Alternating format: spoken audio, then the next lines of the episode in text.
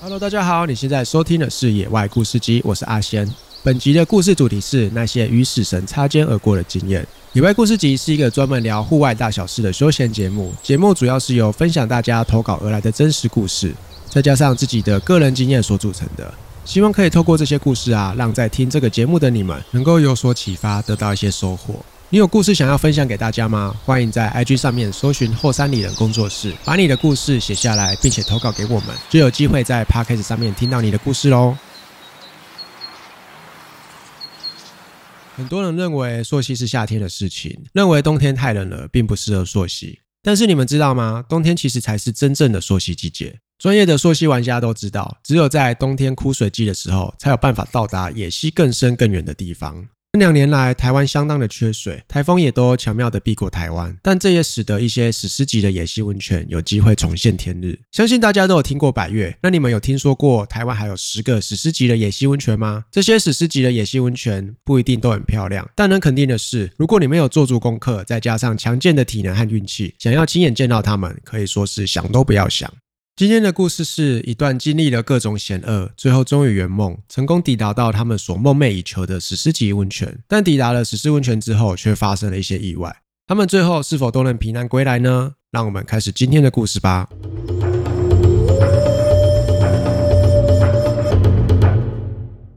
今天这一则故事的投稿人是小李，他要带大家去十个史诗级温泉之一的桃林温泉。桃林温泉位在于台东红叶鹿野溪的上游。这些史诗级的温泉啊，不是每年想去就可以去的，还要看当年的水量是否允许。桃林温泉有两种方式可以到达，一种是山路，一种是水路。山路的话，来回就是要五天，可是水路的危险性太高了。假设上游下雨，因为是比较深山的缘故，所以没有办法判断天气预报是否可以完全准确。去年是因为夏季很少台风，各地也都是干旱。大概在二零一九年十一月的时候啊，开始有人尝试推进了桃林温泉。我们在温泉探勘网上面看到有两组不同的人要去桃林温泉，有一组他只差了三公里就快到桃林温泉了。到了最难的一个关卡，叫做龙门天险。这里会叫做龙门天险的原因，是因为啊，龙门天险两边的岩壁，它到最后会缩小成一个峡谷。这个峡谷最宽只有三米。这条溪呢，原本是一个河道很宽的溪，流域很大。但它河道突然缩减成三米这么窄，于是大量的水啊都会往这边挤，水流就会变得很强很深。那是整个桃林温泉最难的关卡。这个资料是在十一月的时候，再过了半个月，有人贴出了另外一张照片。虽然他没有明说他们已经到了桃林温泉，但是按照那张照片的资讯，可以判断他们已经到了桃林了。然后我们就想说，哎，感觉今年可以试试看哦。如果失败的话，至少也还可以看到大峡谷，不算太亏。所以我们就马上在十二月中开始筹备组队伍。一开始呢是找身边比较熟、最常一起出去的朋友，但是他们刚好都没有空，于是才东凑西凑，最后终于组成了一支队伍。里面的成员有六个人，大部分的人基本上都认识，不是朋友就是朋友的朋友。里面也有难收的成员啊，和一些有溯溪经验的朋友。还有我一个台北的朋友，已经完百的红贵宾大源头，他也带了一些人来，所以这次就是我们两组队伍要攻桃林温泉。前一天晚上，我们就在红叶国小里面扎营。隔天礼拜六一早，我们从五点就开始起床准备，六点左右起溯路野溪。我们去之前啊，都有看气象预报，降雨的几率是百分之四十，认为如果下雨的话，水应该不会太大。而且我们出发的前几天呢，高雄都是好天气，但是呢，台东我们就不太清楚了。不过我们当天到台东的时候是没有下雨的，出发的时候也都没有下雨，甚至到了下溪的时候，天气也都还不错，只是水有一点浊浊的，可能是之前下雨或是上游下雨冲下来的吧。我们很快的就开始进行第一段的过溪了，一踏进水里，我马上的就感觉到这个水流真的是强到一个靠背啊。都还没有到达上里温泉，那个水流就已经强到爆炸了。上里温泉是去桃林温泉的途中会遇到的一个温泉，但是庆幸的是，我们这一组的六个人都还蛮顺利的就走过去了。可是台北来的那一票那一组人就有人被冲走了。被冲走的当下，大家都很紧张。虽然水浅浅的，可是水流却很强，人呢就一直被往岸上压。那我们赶快就跑过去，边跑啊就边把这个登山杖拿给他。然后人家在水里面冲，我们就在岸上一边跑一边拿登山杖给他，直到他拿到登山杖之后，我们就叫他站起来，站起来。但是呢，他在水里脚软了，一直站不起来。最后是其他人跑过去把他扶起来的。第一段的危机总算是有惊无险的度过了。我们就这样子过了第一段溪。因为水流比较大，还有人被冲走。我们这样子到第一个地方上里温泉，大概花了快四十到五十分钟吧。我们继续出发，其实沿路上啊，我们发现路都蛮平的，没有说很多大石头啊要攀爬之类什么的，所以都在陆地上行走还不算太困难。最困难的就是我们要抗水，还有过河，因为水流真的蛮大的，所以过河啊都是我先先封过去，然后架绳子拉成斜的，再让他们拉绳子过来。但是因为这样过溪的频率实在是太高了，如果说每次都这样子过河的话，会花掉非常多的时间。最后我们就是直接排阵排过去。这边故事提到的先锋横渡啊，还有拉绳子、用钟摆跟这个过溪排阵这几个比较进阶的过溪技巧，会在故事结束之后补充给大家。好，我们继续回到故事来。我们总共有八个人，所以就分成了两到三个阵，一个阵差不多是三个人。那我们就重复了好几次走路排阵过水，走路排阵过水。我们在走的过程中啊，突然下起了雨。下了雨之后就没有再停过了。水流本来就已经很强很大了，那又加上了下雨，一个人贸然下水绝对会被冲走。这是我这一辈子遇过最大最强的水流了。一开始大家都还保持着可以抵达桃林温泉的希望，就一直走一直走。但真的是太远了，走了很久都还没有到，而且大家也抗水抗得很累。所以我们最后就没有抱任何希望了，因为你知道，希望越大，到最后的失望就会越大。大家也就是一直拖着身体，像行尸走肉一样，像是好几台只会行走的机器。那我就这样一直走走走走走，好不容易终于走到了最后，看到一个绿色的峡谷。那个峡谷啊，往后延伸，一直缩小缩小，看起来就跟网络上的照片一样。原来这里就是龙门天险了。我们终于抵达了龙门天险这个传说中的关卡。大家瞬间都有了动力。那你知道我们是怎么突破这个关卡的吗？通过龙门天险居然没有我们想象中的困难，我们居然也是用排阵的方式就通过了。我们超意外的，也不知道之前来的人为什么会过不去呢？而且那一天还下雨。我们原本以为龙门天险会是一个大关卡，但其实也还好啦，就这样子过去了。一过了龙门天险之后，就是桃林温泉了。桃林温泉是一个有十几公尺高的温泉瀑布。鹿头从很高的岩壁上喷出，然后流下来。因为经年累月的堆积下，下面堆积了一层又一层的石灰华，最后形成了一根根的彩色柱子，超级漂亮的。大家在知道自己终于到达了桃林温泉的当下，都非常开心。话不多说，马上跳进去泡温泉。在泡汤的时候啊，有些人会习惯穿着防寒衣去泡汤，那有些人就是会脱掉泡。大家的习惯都不太一样。我们在桃林温泉啊，时间并不允许我们待太久。因为我们上来的时候已经花了太多的时间了，所以我们必须马上离开了，不然再待下去就有可能要摸黑走回营地了。我们费尽千辛万苦，终于来到了桃林温泉，才待没有多久，就又要跟他说再见了。但是至少大家都有泡到汤，也没有受伤，照片也是拍了很多张。我们再怎么舍不得，还是得走了。那这个时候呢，因为有些人是穿着装备泡汤的，有些人是把装备脱光光，比较享受。碍于时间的考量，大家就约好说，先把装备穿好的人先走，因为我们认为河道这么大的一条，基本上是不太可能会迷路的。那我是没有把装备脱掉的，所以就先带着几个也穿好装备的人一起离开了。我们走着走着，走了差不多快半小时吧，然后回头一看，发现哎，后面怎么都没有半个人跟上，哎，怎么办？这个距离已经拉开了。后面出发的人因为穿的装备比较晚出发。然后其中还有人脚程比较慢，所以距离被拉开了。这时候我们先走的这一组啊，有一个人他脚程比较快，他就自告奋勇的说：“你们把头灯给我，我在这边等，你们就先回营地吧。”因为后面出发的那一组是没有头灯的。那照我们领先组的进度的话，绝对是可以在天黑前就走回原地，所以我们应该用不到头灯。如果说在这边等的话，因为我们只走了半小时而已，那距离拉开应该也只是半小时左右的时间。就算在这边等，最多也只是等了半个小时，后面的人就会追上我们了。会这样子做决定呢，是因为我们已经过了这个龙门天险最危险的地形了，比较没有安全上的考量，所以才这样子做决定。这样子决定之后，我们就继续走，至少不要整团都摸黑，有一部分的人可以先回去营地，因为营地里面有人留守，所以就先回去吧，赶快回去通报一下现在的状况等等的。到这边帮大家做一下故事的整理，就是他们好不容易到达桃林温泉之后，因为时间很赶，所以需要马上下山。那在回程的过程中，因为脚程不一，所以有人落后了。领先的那一组人决定留一个人带着头灯，等着他们回来。所以现在就分成了两队，分别是不同的进度。走在回程的路上，一组走比较快，可以在天黑之前走回营地，就是我们。另外一组呢，他们比较晚出发，其中有人走比较慢，所以我们留了脚程比较快的人在后面陪他们。那因为这样啊，大家一整天下来，这么强的水、过水、抗水等等，大家的身体其实已经快不行了，但自己都还不知道自己已经快没有力气了，都是靠着意志力在撑着的。那我自己是觉得不会很累啦，只是觉得脚很酸。就是我们因为轻忽了这样子的状态，才会发生接下来危险的事情。回程过河的时候，我脚一踩进水里面，我就抽筋了，然后整个脚就软掉了，人倒进水里面。这时候我一个人倒下去就算了，我还是拉着一个队员，我们就这样子一起被水冲走了。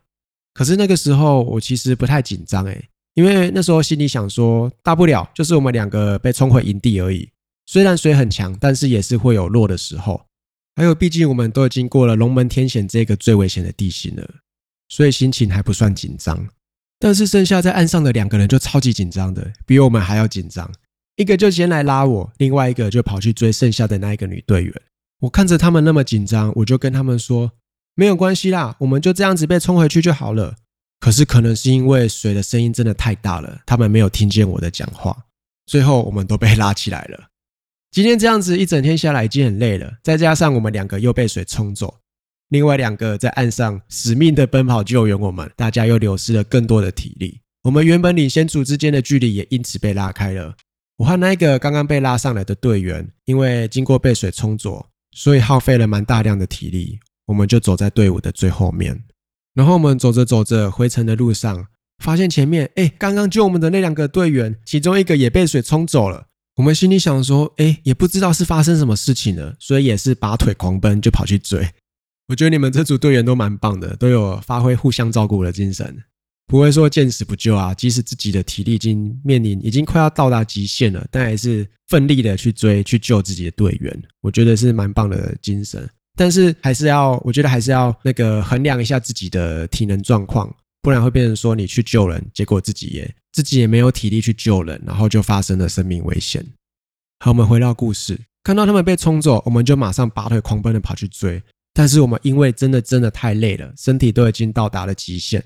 在我和女队员跑过去之前，他已经被救起来了。现在每个人的体力都已经趋近于零，只能靠意志力撑着。还好啊，我们受到了山神的保佑，最后还是让我们撑回了营地。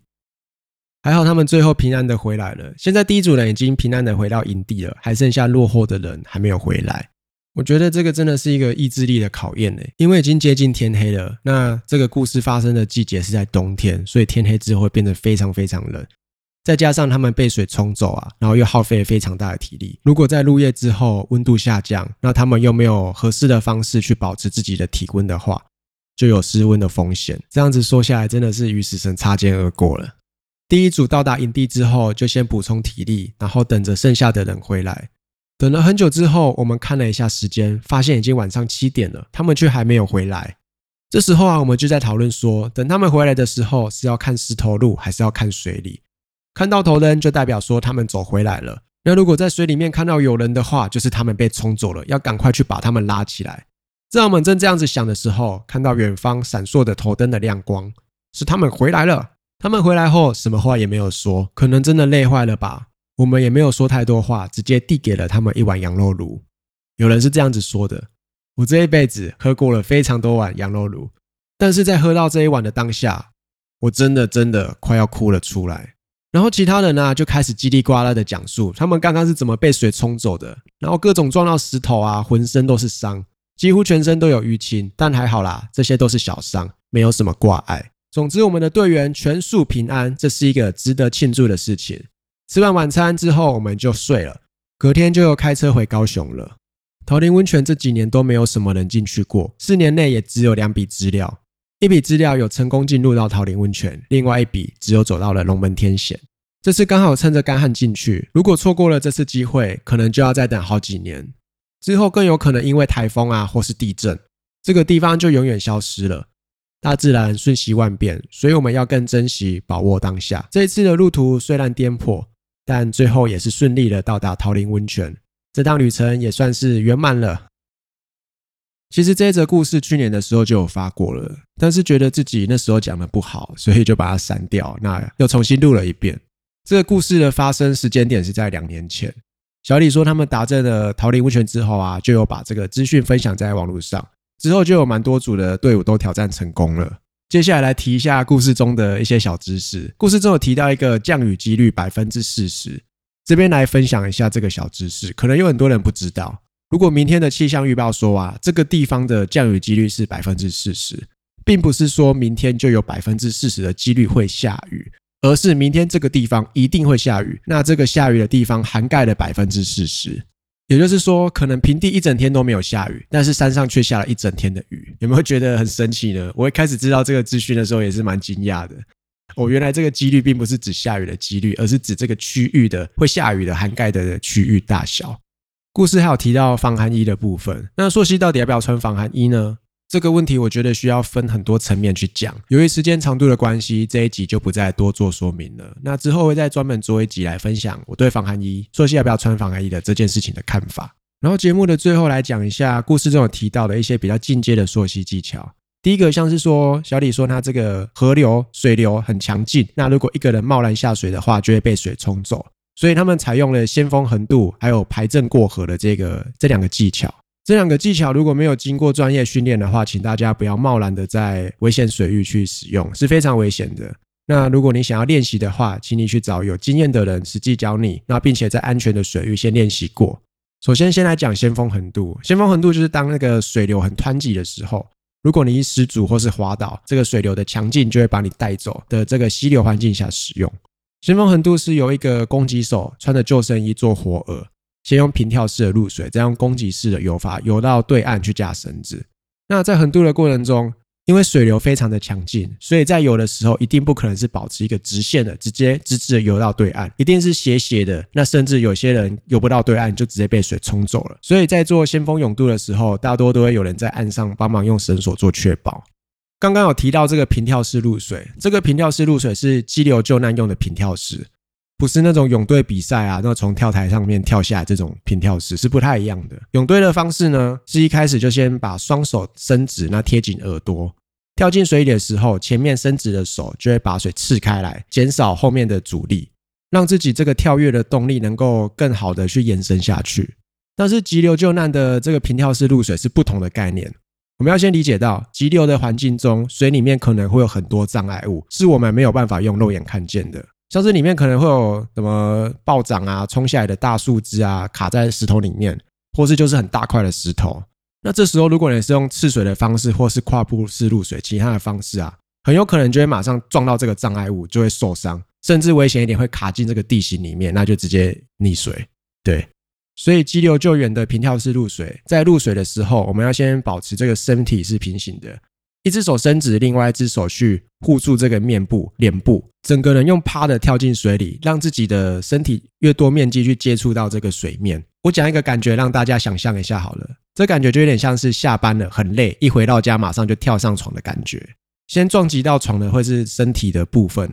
那接下来就来讲，这个人过河先锋横渡成功了之后，带着绳子过河了之后，就可以去架横渡系统，那帮助剩下的这个队友去过河。这个部分就会像是，首先啊，就已经过河的人和还没有过河的人去做配合，还没有过河的队友去做配合，两个人在河的两端分别分别拉紧绳子，已经过河的人可以往下游的方向走。那或是还没有过河的拉绳子的人往上游的方向走，目的就是让绳子不要垂直于这个水流，因为越垂直水流，你的水的受到的冲击力就会越大。那我们让绳子有一点斜度，那从上游的水冲下来，让这个绳子是斜斜的。绳子只要架着越斜啊，那这个过河就会越轻松，过河的人就能拉着绳子顺着水流走到对岸。至于两端拉绳的人呢，谁要往上下游走，这个就是取决于判断这个河道里面的危险地形。就假如假如说里面有一些什么枯枝、大树枝啊、大石头啊，我们就很明显的不问这个绳子的走走的方向、走的路径，就尽量避开这个地方，把路线设定的越安全就越好。那过河的人要特别注意，你绳子已经架好了，那要从绳子的靠下游那一侧去通过。为什么呢？因为这样你才有办法去拉绳子。如果你人在上游，绳子在下游，水的力量就会把你冲到绳子身上，那你就被压在绳子上，就会造成危险。我自己个人在操作的经验是啊，在当这个拉绳的确保手的时候，最好是配合安全吊带和一些器械、钩环，甚至八字环之类的做使用辅助使用。因为这个水流的力道真的太强了，它冲那个绳子，再加上绳子，如果你是用静力绳的话，它就会吸水。这个重量再加上水冲，那甚至还有人在上面，起码都是几十公斤甚至破百公斤起跳的。你要徒手去抓住这个绳子，真的很困难，因为这个力量真的太强太强了。如果会架设绳力系统，那把这个绳子拉紧，而且地形也允许的话，最好就是把这个绳子拉紧啊，避免会产生一个叫做 V 困的情况。那什么是 V 困呢？就之后再做专辑来做介绍啦。还有过河的绳子啊，一定要准备的够长，至少要是河道的宽度的两倍。就像这个河道，如果你是宽十公尺的话，就是要准备二十公尺的绳子。才有去收放的弹性空间。如果是使用人力当固定点的话，这个确保手就可以依照在过河这个人的实际行走的状况去做收绳跟给绳的动作。绳子的话，如果要架系统，尽量都是采用静力绳啊。但是相较于浮水绳，它静力绳的缺点就是会沉到水里面，然后整条绳子就会变得超重了，甚至在水里面打结，或是卡到一些河里面的障碍物，这真的超级麻烦的。基本上在这种环境下，你的绳子缠到河底了，或是打结什么状况，基本上就是这条绳子就没有用了，甚至还会造成危险。所以在使用绳子这一块，一定要特别的注意安全。关于绳索的种类和应用啊，之后会再做一起跟大家分享，在这一集就不说明太多了。再来要讲的就是摆正横度了。一根筷子容易被折断，所以我们需要一捆筷子的力量，也就是团结的力量。不知道大家有没有看过一部彭于晏演的电影，叫做《破风》。破风是自行车竞技里面的一个技巧。破风手啊，会在车队的前面去挡这个风，去破风，把风压切开来，创造给后面的队友比较轻松省力的环境。那在摆正过河的时候也一样，大家面对上游去摆出一个阵型，那通常会是做成金字塔三角形的。第一个人呢顶着这个水流，后面的人就肩并着肩，左右确保，同时在向前排施以向前的力，帮助前排去抵抗水流。人数越多，这个金字塔它的越多层、越多排，这个阵型就越有效率。